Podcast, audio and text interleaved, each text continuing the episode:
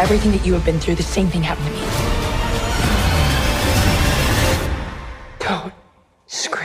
The world has some major questions to answer after last season multiple cliffhangers. The official trailer from the second season shows that the girls are still trapped on the Mystery Island, clearly continue to fight for their life in order to survive. And at the same time, we're going to see the same thing happening to a new group of boys who have apparently been part of the social experiment. It seems like there are going to be a lot of twists and turns. What can fans expect from this second season comparing to the first one? I feel like you said it. Yeah. I mean, you said it That was better than amazing.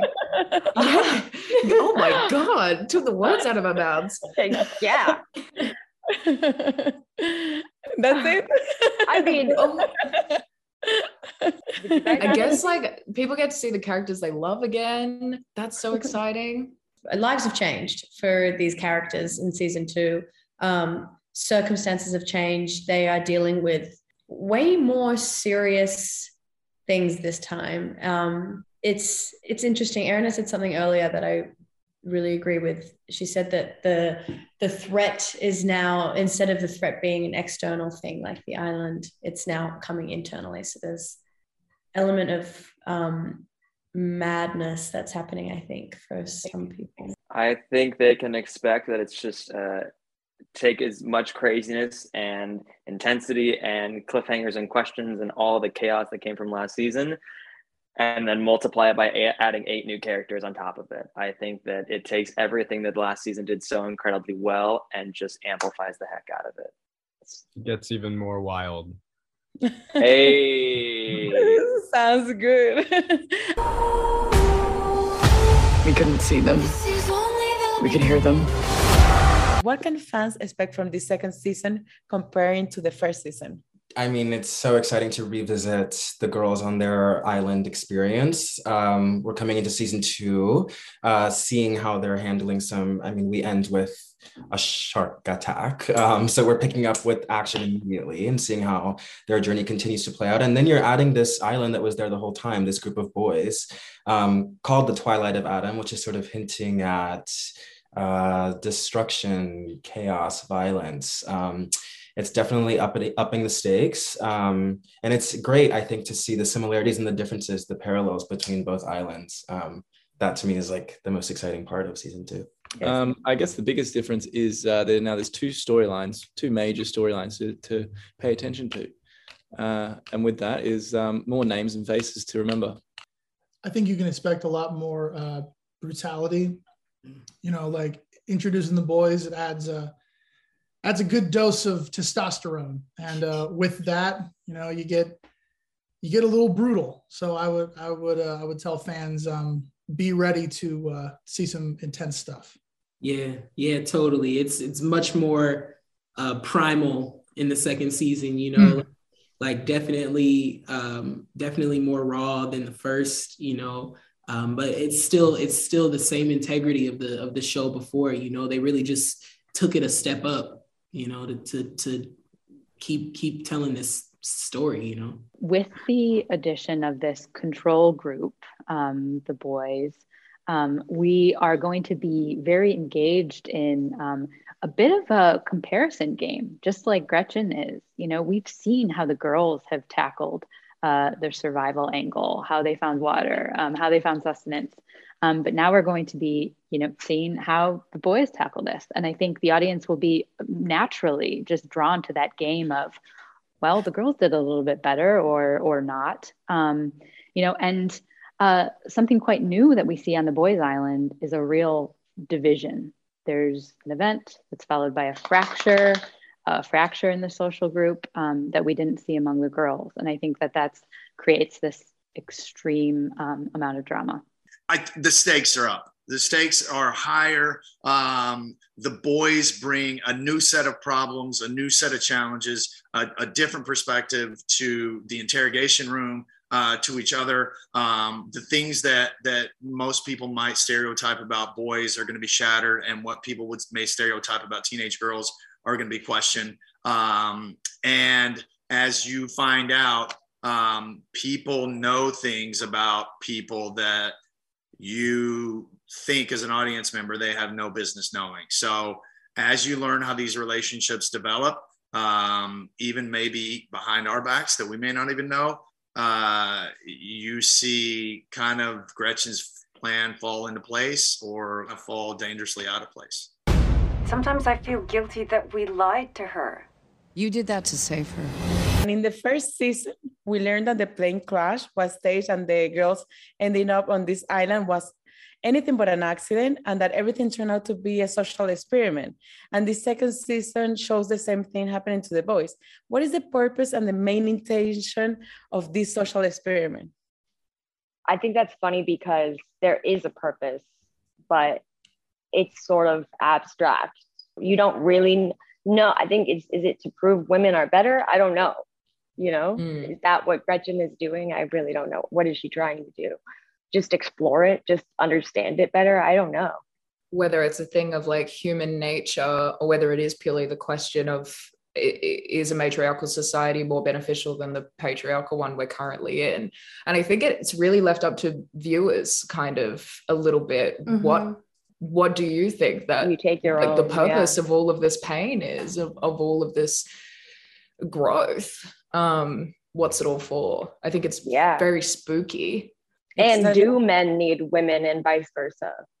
I mean i think the the per- i think that's kind of up for interpretation. I also think um, it's it's interesting seeing how each of these characters um, handle it and what comes out of them, what what's happened in their lives um, to make them these women and men that they are now, and why they were why they were chosen to be there.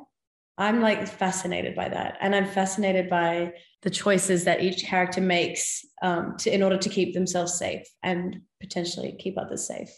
I think I think the the, the main purpose of the, of the experiment is to kind of showcase just how teenagers react, you know, in, in, a, in an environment like that, and you know, um, to show examples of you know challenges that teenagers face while being put in an extreme situation like that, and how they kind of compare with challenges that teenagers go through in everyday life.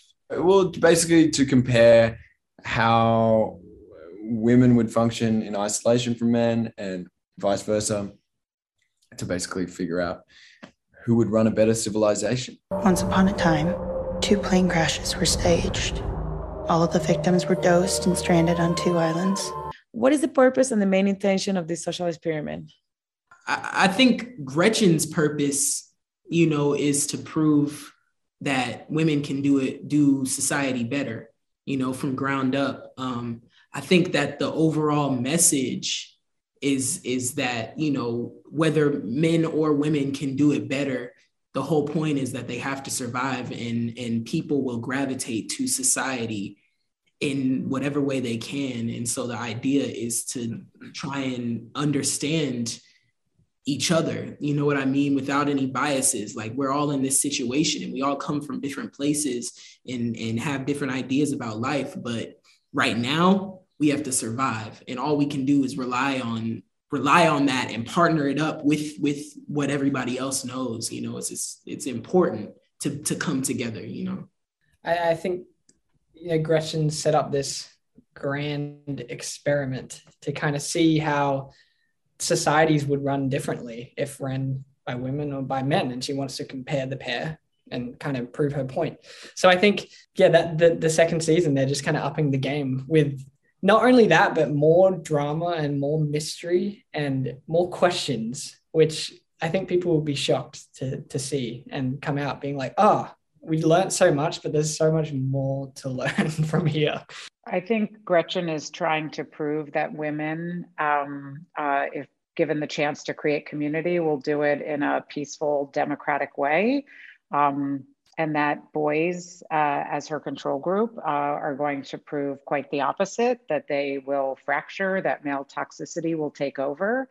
Um, and although she's not putting her hand on the scale in any way to change it one way or another, she's certainly rooting for the girls to do better. And I think for us, the conversation we really want to have is is it really ever as simple as boys versus girls? And I think for us, the answer is not never. Yeah. um, and it really uh, intrigued and interested in exploring Gretchen's point of view of that's her point of view. But I think our, our hope is you'll see it. It's a lot more complicated than that.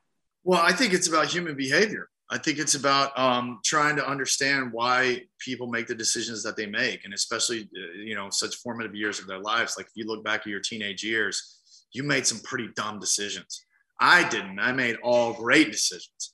Um, but most people, unlike me, made a lot of mistakes. And so I, I, think I think the reason why this this show is connecting and why it's you know what we can take away from it is like teenagers are are at a very uh, vulnerable time in their lives and we need to be able to understand and be patient and listen and to give them their voice and allow them to express you know their their feelings um, because I, I especially I mean speaking for myself like as a, as a man growing up in a small town in East Texas a lot of my opinions and a lot of my feelings were kind of silenced because I was just taught to be tough, or I was taught to, you know, keep that to yourself, or you know, uh, go exercise more.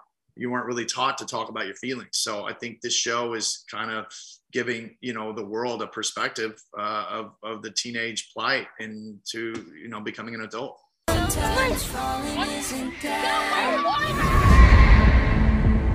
What kind of person season the island? And in terms of survival, the girls and the boys must fight in order to survive for their life. The characters experience a lot of fear, anxiety, panic. What can we learn from these characters in terms of emotional and physical challenges when it comes to surviving a difficult situation?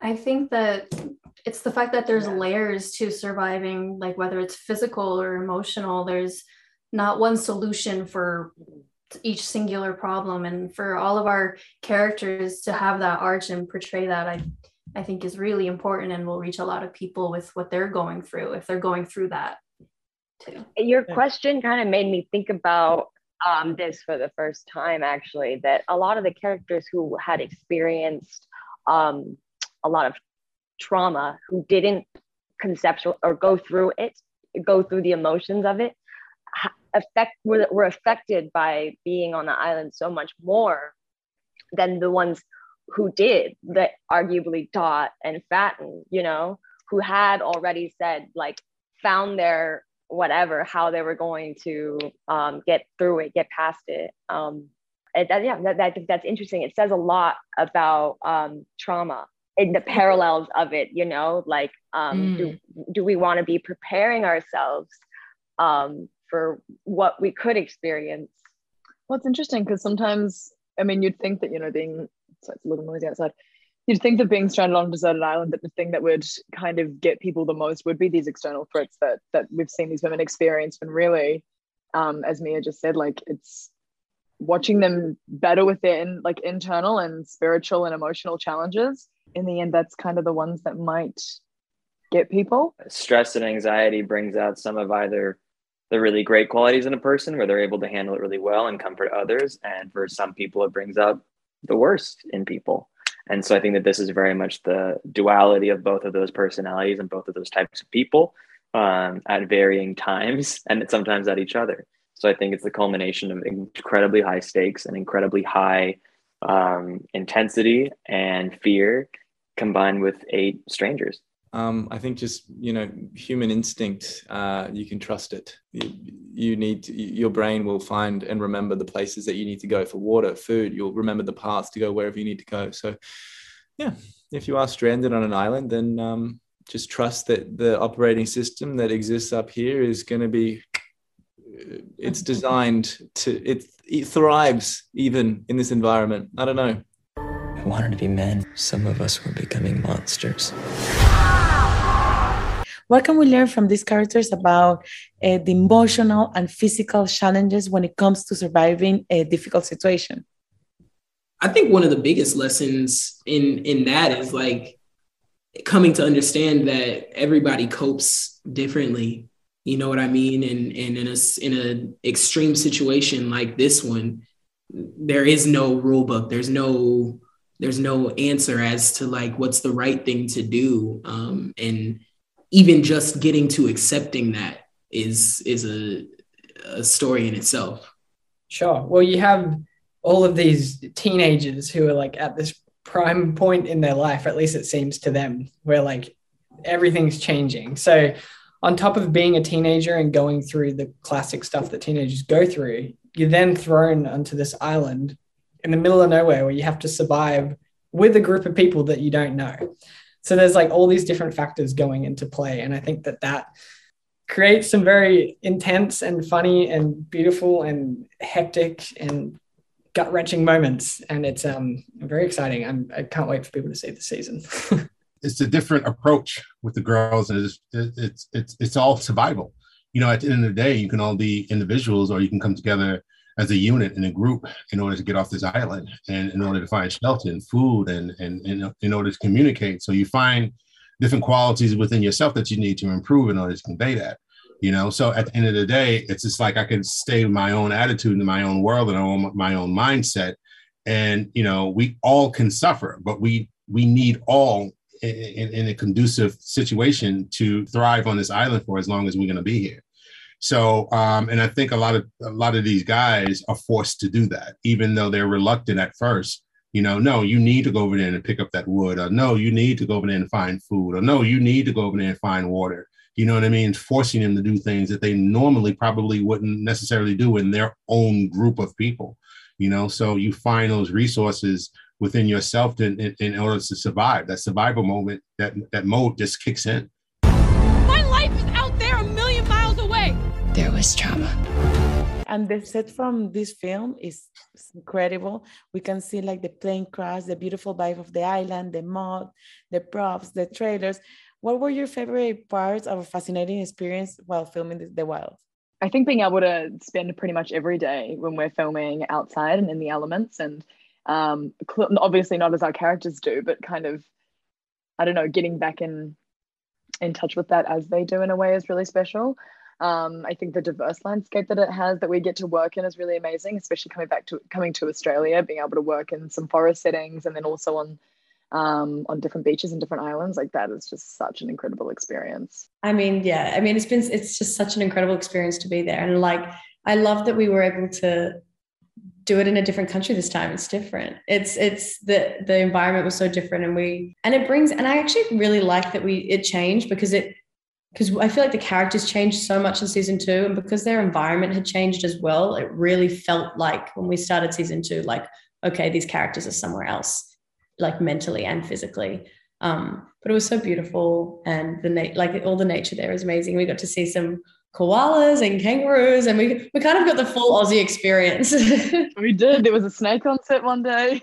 yeah, yeah. it was. I mean. Uh, honestly it was all like pretty amazing i mean uh, we i did a lot of things i've never done before as an actor and um, I think any of the group scenes where we were just kind of going at it um, or going at each other, you know, um, I feel like those are really special because we really connected in a in a certain way. And of course, like the emotional scenes, you know, you're always going to connect with um, with who you're doing the emotional scene with. I think with this show in particular, being able, you're forced to sort of uh, engage with the environment. The environment almost plays its own character in the show. And I think that when you're literally on these islands with these seven other people, you have no other choice but to really feel like you're actually in these environments with these actual people.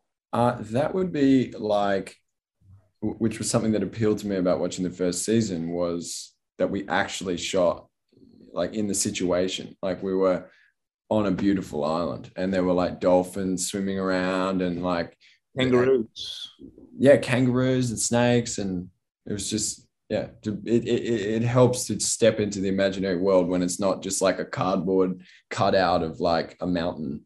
Yeah, I mean, we shot uh, on the Gold Coast, um, a little bit outside of Brisbane, Australia. Uh, beautiful, beautiful, gorgeous. Like I every day would wake up just massive, massive views of the incredible scenery in that country. Um, it's you know crazy you're driving to set and there's a kangaroo hopping across the road and you're walking to set and there's a koala in the tree and sets like those you know we stop filming for two seconds and then there's a family of whales swimming by. It's like you're in this like idyllic paradise shooting this like very high stakes intense show.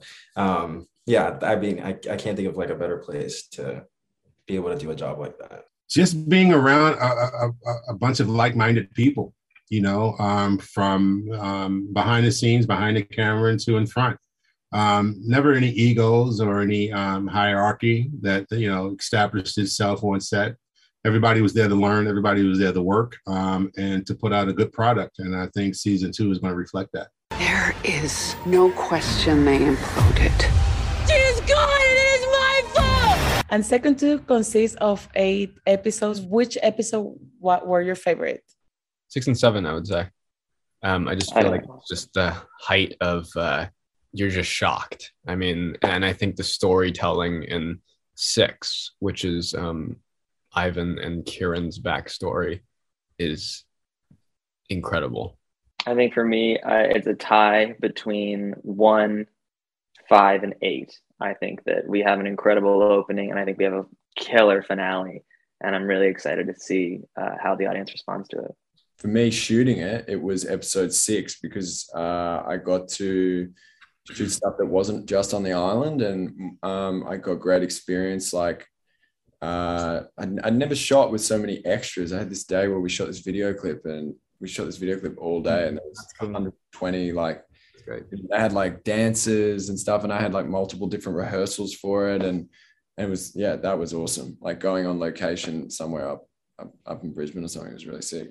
Yeah, for me it was episode four. Um, that was really cool because uh, I guess you know that's all the that's all the stuff that you would normally see in the trailer. You know, like the premise of it, all these guys trying to survive and um, create friendships and bonds before everything goes terribly wrong.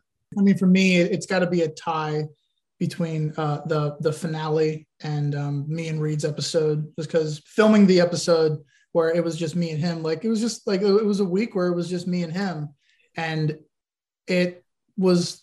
I mean, like the doing the show the whole time was a dream come true, but to be on set and you're playing a best friend and the whole time you're just supposed to be having a great time it's just it's so easy like there was never like like there was no need to really act a lot when we were together just having fun because we make each other laugh all the time Our episode, episode three, and then I I think for me, like I think it was episode six. I don't know. There was something in the juice on that episode that just really, really got me. I, I I know what you're talking about Yeah.